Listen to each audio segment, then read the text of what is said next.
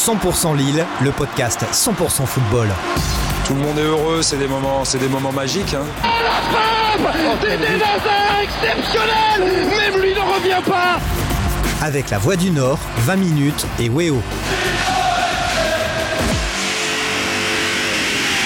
Salut à toutes et à tous et bienvenue dans ce nouveau numéro de la saison de 100% Lille, le podcast entièrement consacré à l'actualité du LOSC. Vous nous écoutez sur lavoisdunord.fr et sur 20minutes.fr et vous nous regardez aussi sur Weo car ce podcast est désormais diffusé à la télé. Alors pour ce sixième numéro de la saison, on reçoit Yann Dupois, chef du service des sports de la Voix du Nord. Salut Yann. Salut.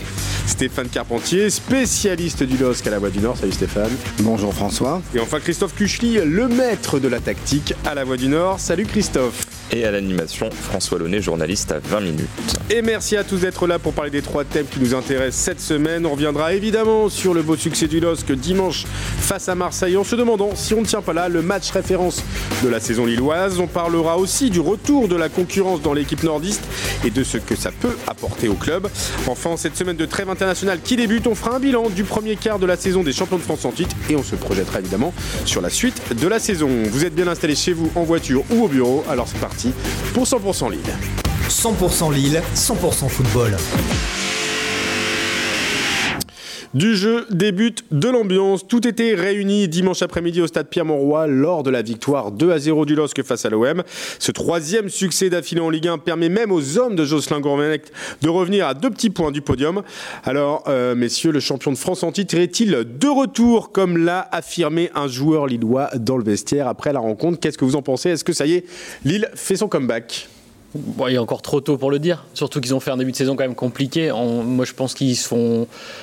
Ce qui est important de voir, c'est que ça progresse euh, au LOSC cette saison. Ils sont partis assez loin quand même par rapport à ce qu'on connaissait d'eux. Et là, match après match, c'est de plus en plus complet. Les, les, les mi-temps commencent à être plus fournis. Euh, contre Reims, ils ont joué une mi-temps. À Strasbourg, 70 minutes. Et là, hier, c'était la première fois qu'ils font un match vraiment complet du début à la fin. Donc, de retour, c'est peut-être un peu tôt. Mais en tout cas, la dynamique est enclenchée, ça progresse. et c'est plutôt encourageant. On sent quand même que c'est une phase ascendante. Hier, Stéphane, euh, toi qui suis le, le LOSC depuis le début de saison, est-ce que tu, tu as assisté au meilleur match, au match le plus abouti euh, depuis le début de saison de la part des, hommes de Gourvenec Alors je vais être honnête, j'ai pas vu tous les matchs, euh, je l'ai pris euh, à partir de fin août, même si j'avais regardé un peu des morceaux avant, mais en tout cas sur tout ce que sur tous ceux que j'ai vus, c'est effectivement le, le plus abouti, le plus constant. Il y a eu un petit temps faible, on va dire en, en fin de première mi-temps, j'ai envie de dire, où là Marseille a essayé de se rebeller, mais à part euh, 10-15 minutes où, où Lille a reculé un peu, mais a faire le dos rond, euh, Lille n'a pas vraiment été en danger, puis a, a bien maîtrisé euh, tactiquement et physiquement l'adversaire quoi. C'était euh, le seul regret c'est euh, c'est finalement le manque de réalisme offensif qui est un peu le, le mal de cette équipe depuis le début de la saison et qui a ce, ce manque de réalisme qui l'a souvent mis en difficulté malheureusement. T'as raison, il y a eu une barre, euh, un poteau à chaque fois de la part de, de- de Jonathan Iconé, ça aurait pu faire. Parce que le- le- ce qui est, ce qui est, ce qui est, j'ai envie de dire, ce qui est un peu dramatique, c'est- bon, c'est pas, le terme est un petit peu fort, mais euh, c'est que à 3 minutes de la fin, Lille avait eu euh, 50 occasions, mais menait qu'un 0 et était pas à l'abri d'un coup de Trafalgar. hein. T'as réussi à te faire peur Voilà. en bouffant ton C'est ça. adversaire. Parce que euh, Ouais, c'est le, c'est le seul regret, j'ai envie de dire, sur ce match. Mais après, c'est vrai, ouais. c'est vrai qu'en termes de contenu, c'est le match le plus abouti. Justement, moi, je trouve qu'ils se sont pas fait Yann. peur hier, contrairement au match d'avant. Même à 1-0, je sentais qu'il n'y avait pas grand-chose qui pouvait Alors arriver. ouais, on les sentait sereins, mais en Reims, même temps, bon, exemple, il- t'étais pas à l'abri quoi. Contre Reims, ils mènent 2-0, Reims revient à 2-1. Ouais. Et là, on sentait qu'ils commençaient à flipper. Et à Strasbourg, c'est pareil, quand Strasbourg revient à 10, à 2 Il y, avait, il y avait de la sérénité, ça c'est clair. Hier. Hier, il y avait clairement de la hier, sérénité. Plus que d'habitude, ouais. Qu'on à avait, fait. pas- qu'on avait peut-être vu qu'une seule fois depuis le début de saison face à Wolfsburg, Ouais. sans la réussite offensive, puisque Wolfsburg, ça s'est terminé par. Contre Wolfsburg, par- l'autre l'autre clean sheet de la saison du LOSC. Exactement. Euh, Christophe, un, un avis. Alors déjà, toi, qu'est-ce que tu as pensé du match Tactiquement, on a le sentiment qu'ils ont complètement étouffé les Marseillais. Ouais, bah déjà, j'allais rebondir sur ce que disait Yann, qui me semble très important sur le côté clean sheet. C'est vrai qu'on peut estimer que les deux performances les plus abouties, même si tu peux pas Wolfsburg, c'est les deux matchs où tu prends pas de but. Alors ça peut paraître être un peu une tautologie, mais c'est vrai que euh, Lille a quand même tendance à avoir des gros temps faibles après avoir encaissé des buts. C'est même face à Salzbourg, parce que là on est un peu sur le, le côté à chaud du match face à Marseille, mais il y a eu deux matchs dans la semaine et tu t'es quand même mis un peu en difficulté sur la Ligue des Champions. Et face à Salzbourg, tu prends le but alors que t'étais vraiment pas mal. Et derrière, je vais pas dire t'exploses, mais clairement tu perds un peu le fil. T'as perdu un peu le fil sur les matchs précédents.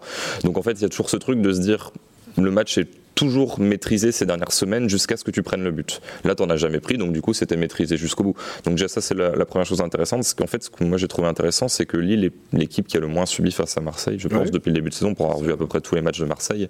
C'est même Lens euh, avait fait un super match, mais c'était, je vais pas dire un but à but, hein, mais tu créais, tu te concédais, tu concédais des occasions. Enfin voilà, c'était un match très vivant. La Lille vraiment était au-dessus de son adversaire, l'a bloqué, a pas et pas rentrer dans un peu ce jeu où c'est le plus efficace qui gagne.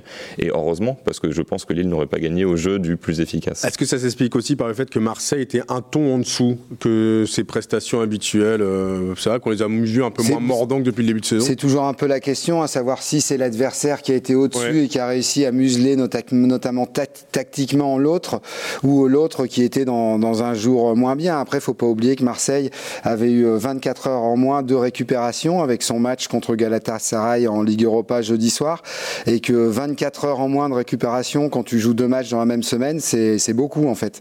Alors, ouais, Christophe oui, Après, Christophe va peut-être tempérer, ça joue pas que là-dessus. Mais... En fait, je, suis totalement d'accord sur le principe. Maintenant, on pourra toujours te sortir le contre-exemple, genre Rennes qui bat Paris avec deux jours de moins de récupération en ayant aussi joué le jeudi soir. Donc c'est vrai que c'est un facteur à prendre en compte. Maintenant, j'ai pas envie de trop non plus le mettre en valeur. J'ai quand même envie de plutôt souligner la bonne performance lilloise. T'en as parlé, on va revenir un peu dessus. Marseille s'est pas retranché d'ailleurs derrière ça dans les explications Non, c'est vrai que les Marseillais étaient, euh, ils ont reconnu la supériorité lilloise, hein, très clairement. Euh, si, alors, euh, je pense que Sampoli a mis en place un un, plan de jeu. Mm. Enfin, avait dit qu'il avait mis en place un plan de jeu. Bon, on recherche encore quel était le plan de jeu. L'absence de Payet a peut-être pesé aussi, mais peu importe. On est ici pour, pour, parler du et, et de la prestation des, des Nordistes. Alors, tu l'as abordé, Christophe. Euh, premier clean sheet de la saison. Alors, clean sheet pour les non-anglophones, ça veut dire qu'on ne prend pas de but pendant un match. Euh, Lille était la meilleure défense la saison dernière. C'est ce qui a en partie, en grande partie, bâti le, le titre de champion de France. Là, il aura fallu attendre 9 journées. Donc, ça veut dire quoi? Que les automatismes qui étaient avec quasiment les mêmes joueurs derrière ont enfin été retrouvés ou il y a plus, bah, moi, je, moi je pense que c'est pas c'est pas complètement de toute façon c'est les clean sheets c'était pas que la défense c'était pas que la ligne de 4 déjà ben il y a bon il y a le gardien et la défense mais c'était aussi tout le collectif lillois qui se mettait au diapason l'année dernière qui qui était au pressing qui euh, qui était dans le combat tout le temps. Et, et euh, facteur qu'on reconnaissait pas trop sur certains matchs avec des comme disait Christophe des trous d'air notamment euh, après après un but encaissé parce qu'ils étaient, on les sentait friables régulièrement, alors que là, ils ont retrouvé euh, des joueurs qui, euh, bah, qui étaient blessés, mhm. ils sont en passe de, voilà, et donc euh, bah, ça, ça change beaucoup dans une partie. Hein, dans, on a retrouvé le, visage de Lille de l'année dernière dans le combat, en tout cas. Ouais, c'est ça, dans, dans, le fait que ça, ça lâche rien. Je persiste à dire que c'est une certaine progression, en fait. Toi, tu sens que les grippes. Ouais, en fait, le, le, fait qu'ils défendent mieux, c'est aussi parce que les joueurs sont mieux, parce que, comme disait Stéphane, le collectif est mieux, mieux huilé. Euh, on en parlait la semaine dernière, mais pour moi, comme il connaît, c'est vraiment un symbole de ce qui s'est passé. Quoi. Le joueur s'était pensé partir. Je pense que dans sa tête, c'est déconnecté, il était plus au LOSC. Il a mis du temps à revenir. Et là, aujourd'hui, encore hier, il, il a fait un de ses meilleurs matchs, voire le meilleur. Je pense qu'il progresse. Ouais, hier, il, a été, non, mais vrai, il, connaît. Il y a, il y a eu certains matchs où c'était son fantôme sur le terrain. Et là, c'est clair, là, c'est clair qu'on a retrouvé le, on a retrouvé le joueur qu'on apprécie. Quoi. Pour moi, c'est un symbole, ça. Il connaît.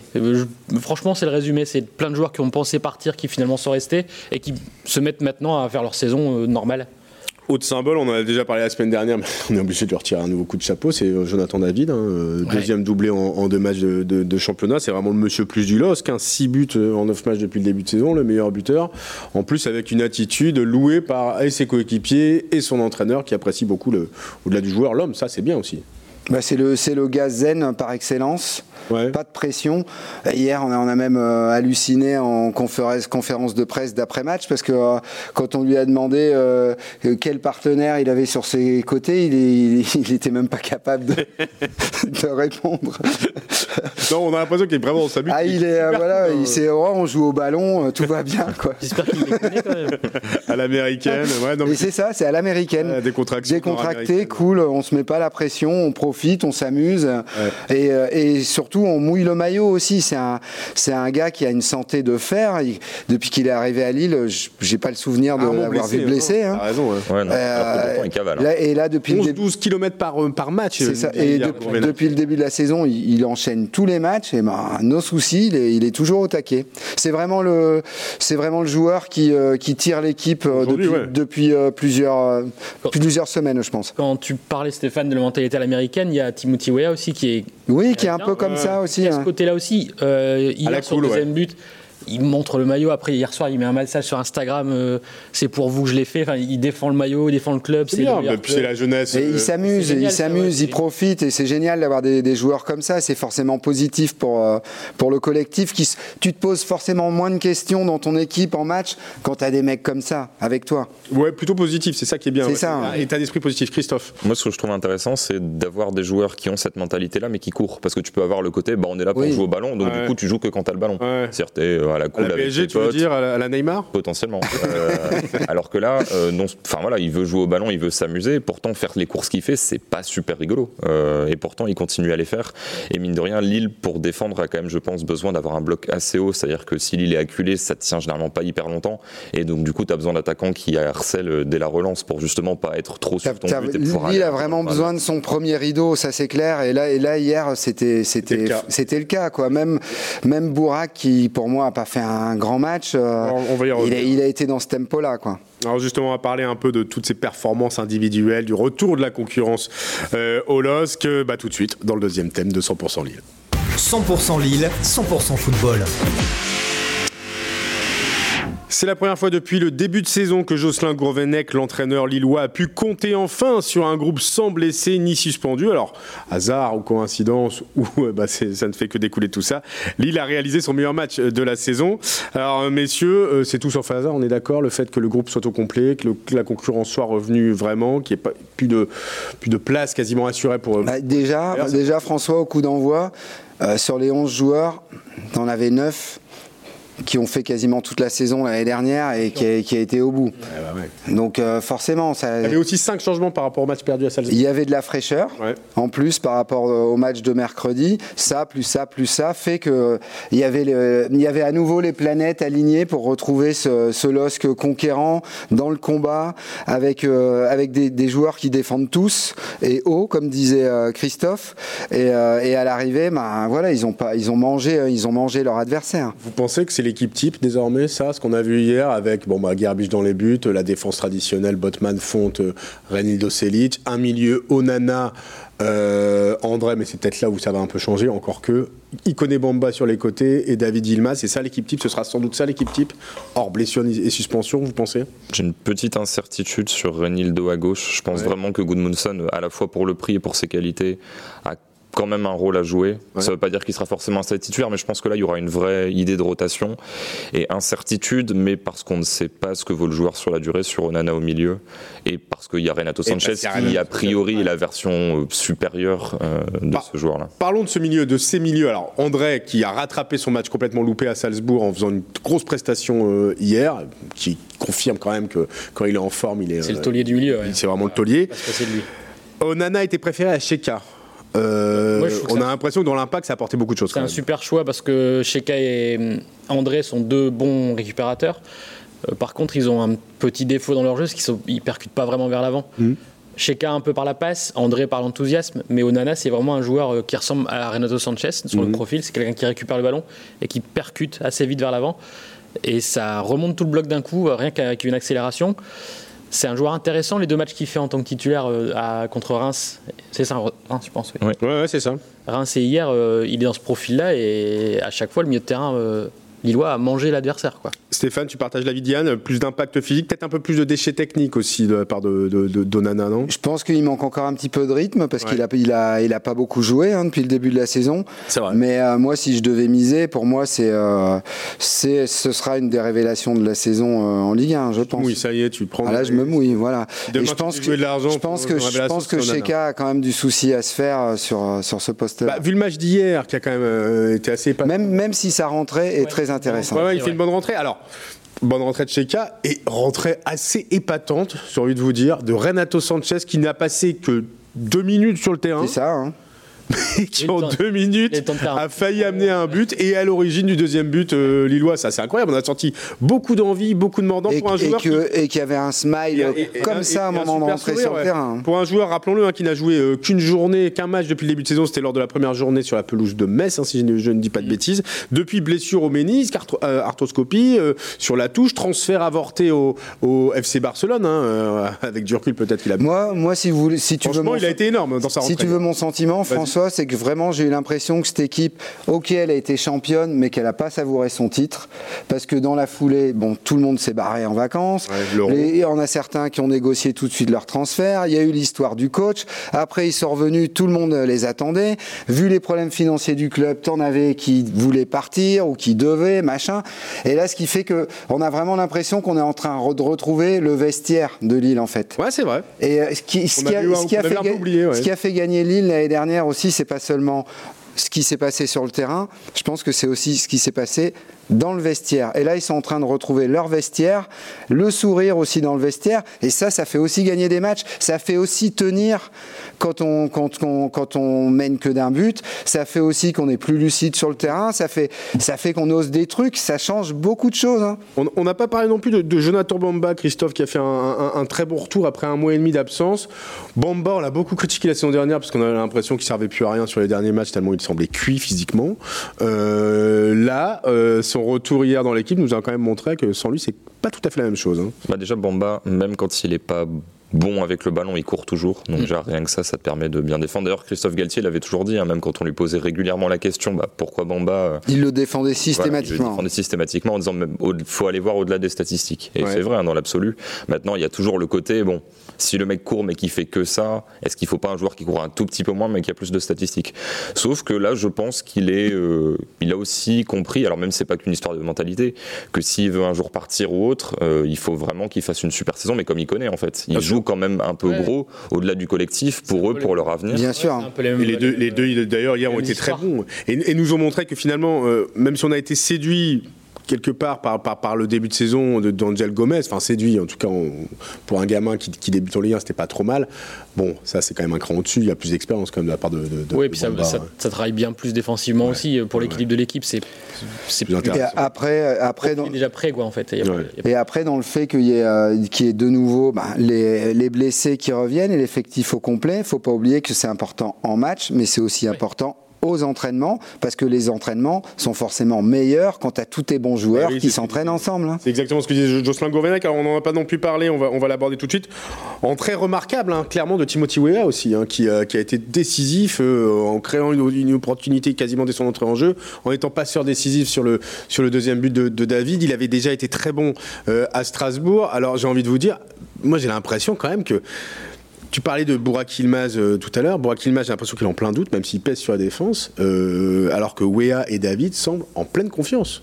Ouais, mais Wea confirme qu'en deuxième attaquant, c'est vraiment le profil peut-être qui lui convient le mieux. Ah ouais. Plutôt que sur un côté. Ah ouais, complètement. Et ben, pourquoi on ne dirait pas plutôt que le LOSC ça devrait préparer la suite? Ouais, c'est non, mais c'est vrai. Mais je veux dire. C'est pas tout ça en fait. Euh, Yilmaz va peut-être de moins en moins jouer, Wea de plus en plus. Et puis il faut, faut pas oublier que Yilmaz, il, il, va sur ses 37 ans maintenant et qu'il euh, va, il va pas jouer tous les matchs cette saison. C'est pas possible qu'il n'est pas à l'abri d'un pépin comme l'année dernière où il a manqué 10 matchs d'affilée ou 13 matchs, je sais plus. Donc, euh, donc plutôt oui. se réjouir que derrière ça pousse en fait. Ah, carrément. Soit pas incontournable et qu'en fait il peut, il peut y avoir une vraie concurrence. Christophe? Bah En plus, on est dans un foot avec cinq changements. Donc, euh, pour reprendre la formule de certains entraîneurs, notamment Kovac à Monaco, il y a les, les starters et les finishers, quoi, les gens qui commencent le match et ceux qui le terminent. Avoir des gens dont on se dit Ah, est-ce qu'ils pourraient pas faire plus parce qu'ils sont impactants sur des rentrées d'une demi-heure? C'est un bon problème à avoir finalement s'ils sont performants sur une demi-heure, sur 25 minutes et que de temps en temps ils peuvent être amenés à être titulaires. Bah, très bien. Après, s'ils arrivent à gratter leur place et euh, genre là que Wea prenne la place d'Ilmas, pourquoi pas. Mais rien que là qu'on se dise ah on aimerait en avoir plus, bah, c'est que c'est très bien. C'est que la personne est très bien dans son rôle. Il y a quand même un grand perdant, j'ai l'impression, dans cet effectif. Je sais pas si vous pensez la même chose. Ah bah c'est Yazidze. Yazidze, il a la cave là. Enfin, je veux dire. Euh, là, ça va être compliqué. Ouais. Parce que même dans un, même quand il n'y avait pas de concurrence, il jouait pas. Là, la concurrence est de retour, bah, il joue pas non plus. Mais même avec des changements. Ouais, même avec les changements. Liadji était devant lui sur sur certaines entrées. Parce que rappelez-vous l'année dernière à San Siro, il marche sur l'eau. Après, après l'année dernière, il avait son match référence. On ne peut pas dire qu'il ait fait non plus une saison linéaire. Hein. Il a, c'est un, c'est un joueur qui a flambé à certains moments donnés et puis euh, qui a traversé euh, certaines périodes euh, comme une ombre hein, qu'on ne voyait plus sur le terrain. Et en fin de saison dernière, il a, il a quasiment eu aucun impact sur ah les résultats de l'équipe. Donc, il faut qu'il bosse et je pense que Gourvenec est en train d'essayer de lui faire comprendre ça. Parce qu'il le répète, au début de saison, il le mettait quand même titulaire, même à un poste un peu bah, au milieu à côté d'André, ouais. Et ça fait plusieurs, plusieurs fois que Gourvenec dit il faut qu'il comprenne autre chose. C'est pas que sur le terrain. Je pense après, après comprendre quelque chose. Si mentalement il ne lâche pas, ça peut être, euh, ça peut être une des bonnes surprises en cours de saison. Hein, mais euh, après, on sait très bien que dans le sport de haut niveau, euh, ça se joue dans la tête aussi. Hein. Christophe bah déjà le système lui convient pas, mais lui convenait déjà pas forcément la saison dernière. C'est-à-dire qu'il était deuxième attaquant, donc il décrochait, il était un peu numéro 10. Mais c'est un jeu où tu as deux attaquants, tu as des milieux où il peut pas jouer euh, dans ce, dans ce rôle un petit peu plus euh, euh, d'équilibrage. Et sur le côté, il a pas la vivacité. Donc déjà le système lui convient pas trop. C'est pas un 4-2-3-1 où il peut jouer numéro 10. Puis la saison dernière, il n'était pas hyper créateur. Quoi. Il était là dans le dernier geste à la finition, mais sur le fait de faire jouer ses partenaires ou autres, c'était quand même assez léger. Donc bon. On attendra de voir la suite de la saison pour savoir si Yazici va se réveiller ou pas. La suite de la saison, on en parle tout de suite dans le troisième thème de 100% Lille. 100% Lille, 100% football. Huitième de Ligue 1, après 9 journées avec 4 victoires, 2 nuls et 3 défaites au compteur. Et dernier de son groupe de Ligue des Champions, euh, messieurs, Lille a-t-il réussi son début de saison alors que débute une trêve internationale de deux semaines hein? Allez, un avis, on se mouille, oui ou non? Réussi, non. Ouais. mais pas complètement raté. Ouais, moi je, moi, je dirais moyen, euh, peut mieux faire, mais moyen. Stéphane Pour moi, la déception, c'est la Ligue des Champions. Parce que tout le monde annonçait un groupe, euh, certes, qui ressemble à un groupe de Ligue Europa, mais, euh, mais très difficile. Et finalement, après les deux matchs, on remarque que Wolfsburg, qui était leader de Bundesliga avant de, avant d'arriver à Lille, bah, c'était pas non plus euh, génial. réel. hein. Et puis depuis, d'ailleurs, ils ont bien marqué le pas en Bundesliga. Et puis et surtout, moi, j'ai beaucoup de regrets par rapport au match euh, À Salzbourg. à Salzbourg mercredi soir, parce que je pense clairement que Lille a été trop frileux sur ce match-là. Alors, pour rester positif, c'est pas mort. Hein Euh, Mais sinon, le- si on prend dans son ensemble, euh, on peut pas dire que le début de saison soit réussi. Euh, là, pour revenir rapidement sur la Ligue des Champions, euh, c'est pas mort, je disais, malgré un début de saison, un début de compète raté, hein, avec un point en deux matchs. Euh, bon, c'est la double confrontation contre Séville. Alors, Christophe, Ouais. t'es en train déjà de dire, ouais, c'est pas mort, mais quand même un peu. Bah, disons, là, tu joues les deux matchs face à, a priori la meilleure équipe du groupe sur le papier. Il l'a pas encore vraiment prouvé en termes de résultats. Il nuls. pas- Oui, c'est ça. Même si en Liga, ça va un petit peu mieux. Bon, ils ont perdu ce week-end, mais ça reste une, une bonne équipe. Mais c'est vrai qu'en fait, selon la logique du truc, euh, tu prends un point ou zéro sur les deux matchs et a priori, t'es dehors. Après, voilà, tu peux, il peut toujours y avoir des exploits, des choses comme ça. Mais c'est vrai que c'est a priori, t'as joué les deux matchs les plus faciles de ton groupe. Donc, Ouais. euh, t'en sortir avec un point.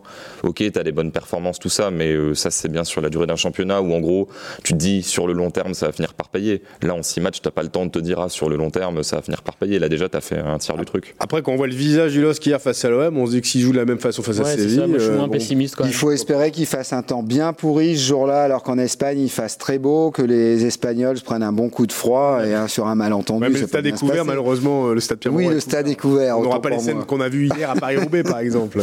Non, non, je suis moins pessimiste que Christophe et. Mais il faut gagner un match et au moins taper la Ligue Europa. Quoi. Moi, Il faut gagner un match pour l'honneur parce que ça commence à faire. Ça fait beaucoup, là. 9 ans, Ça fait hein. quand même 9 ans hein, que n'a pas Ouais, gagné. ouais, un mais match je suis moins des pessimiste que vous tous, du coup, parce que maintenant tout le monde a une petite brique là, mais euh, ils ont un point. Ils sont, tout le monde dit ils sont derniers après deux matchs. Ouais, ça fait deux matchs. Ils ont un point. Le, deuxième du groupe a deux points. Ouais, non, mais t'as raison, c'est pas mort. Euh, Il faut taper Séville. Le ouais, 20 faut taper octobre à domicile au stade Pierre Mauroy. et- Mais pourquoi pas Ah non, mais moi je dis pas que c'est, je dis pas que c'est impossible. C'est- ce Séville a été accroché deux fois. euh, on parle de Salzbourg et Wolfsburg qui sont soi-disant les deux plus mauvaises équipes. et ils ont fait nul contre Séville. Donc pourquoi Non, mais pas euh, clairement, ce match-là sera vraiment le, premier ça, tournant de, la compète. hein. Ouais, Euh, si tu perds contre Séville à domicile, bon, ça va commencer à sentir mauvais pour eux. Mais Lille cette saison a une capacité à. Enfin, c'est un peu bizarre ce que je veux dire parce qu'on dit qu'ils sont moyens, mais ils n'ont pas loupé leur gros match. Pour ont l'instant, les champions contre Paris, ils ont, été, ils ont gagné. Euh, Wolfsburg, l'entrée en lice, ils ont été bons, tout le monde l'a dit. Il y a le derby. Marseille, le derby, encore le derby, j'ai re-revu. Parce que je me Oui, dis, le derby, ça bascule sur un truc. Oui, non, Ça, ça tenait à peu de choses, ça pouvait basculer d'un côté, Mais il est d'un beaucoup côté moins comme maîtrisé que Mais il est moins maîtrisé, ça c'est clair. 50 alors que Wolfsburg, t'as C'est là, 80. c'est là où il peut avoir des regrets, mais de toute façon, je pense que Lens n'a pas non plus réussi son meilleur match Non, non, contre Lille lors du derby. Donc, le euh, derby, c'est toujours un truc à part. Le derby, c'était il y a deux semaines, si je dis pas de bêtises. Euh, Lille avait perdu euh, euh, et s'était retrouvé 15e, comme quoi les choses vont vite. Ouais, ben là, ils sont sur trois victoires en 8e. suivant. Euh, a rejoint l'OM en termes de nombre de points. Alors, c'est moins bien que l'année dernière à la même époque, puisque bah, en même temps, c'est une année où Lille a fini champion, 5 points de retard. Mais au final, cette série de 3 victoires d'affilée change quand même l'analyse de ce début de saison. hein. Euh, ça a mis du temps à démarrer, mais bon, là, ça commence. Jocelyn Gourvenec hier il a mis une petite pique quand même hein, en, à l'après-match en disant euh, en gros les gars jusqu'ici je me suis jamais plaint mais, mais en gros, c'était quand même un peu le bordel dans le club. On savait pas qui allait partir. J'avais, j'ai eu des joueurs blessés, un nombre de joueurs blessés que Galtier n'a jamais eu la saison dernière. Non, mais et euh, en gros, il, il s'est jamais retranché derrière ça, jamais une fois. Donc il a fait une petite allusion à ça. Je ne me suis jamais plaint. Et je retrouve un effectif quasiment au complet et bim, ça tourne. Alors, est-ce que ça peut durer? Il y a un calendrier assez favorable à- à- après la trêve avec euh, Clermont à l'extérieur, puis Brest à domicile avant d'aller défier le PSG au Parc des Princes le, le- le 29 octobre. Bon, il y a peut-être un coup à jouer pour se rapprocher un peu plus du, du podium, non? Qu'est-ce que vous en, pensez? Vous allez dire il s'en- il s'emballe alors qu'il est défoncé il y a deux semaines. Non mais Football. Non, mais le déjà football. dire qu'à partir du moment où tu maîtrises Marseille comme ça, le calendrier, tu le prends un peu moins en compte. C'est-à-dire quand tu es une petite équipe euh, qui perd face au gros, tu fais Ah non, encore un gros. Là, à partir du moment où tu as éteint Marseille dans, cette, dans ces proportions-là, j'ai envie de dire que tu as des complexes à avoir face à personne, à part face au PSG en championnat. Donc déjà, ça, c'est plutôt positif. Ça veut dire que, en plus, là, le calendrier, comme tu le disais, est assez favorable. Mais je pense que tu peux aborder à peu près tous les matchs pour les gagner dans les semaines suivantes. On en reparlera évidemment la semaine prochaine. Euh, Pendant cette semaine de trêve internationale, on vous rappelle qu'il y a quand même 11 du LOS qui sont partis en, en sélection. Les autres ont un peu plus de bol. Trois jours et demi de repos pour les non-internationaux qui ne reprendront l'entraînement euh, que jeudi. En espérant pour eux qu'ils récupèrent pas des blessés, quoi. C'est ça le truc. Parce Voilà. qu'on a vu, on a vu à quel point Lille était fragile dès qu'il manquait 3-4 joueurs. C'est le risque de ces semaines internationales euh, où il y a pas mal de matchs à jouer. Je vois notamment Timothy Weah par exemple, il a trois matchs à jouer avec les États-Unis en plus des voyages. Bon, ça va, voilà. On croise les doigts pour que tout se passe bien et pour que euh, Lille continue sur sa lancée après la trêve. Merci messieurs euh, d'avoir participé à ce numéro de 100% Lille. On se retrouve la semaine prochaine pour faire un nouveau point sur l'actualité du LOSC. Excellente semaine à tous et à très vite dans 100% Lille. 100% Lille, le podcast 100% football. Tout le monde est heureux, c'est des moments, c'est des moments magiques. hein. C'était un exceptionnel Même lui ne revient pas Avec la Voix du Nord, 20 minutes et Weo.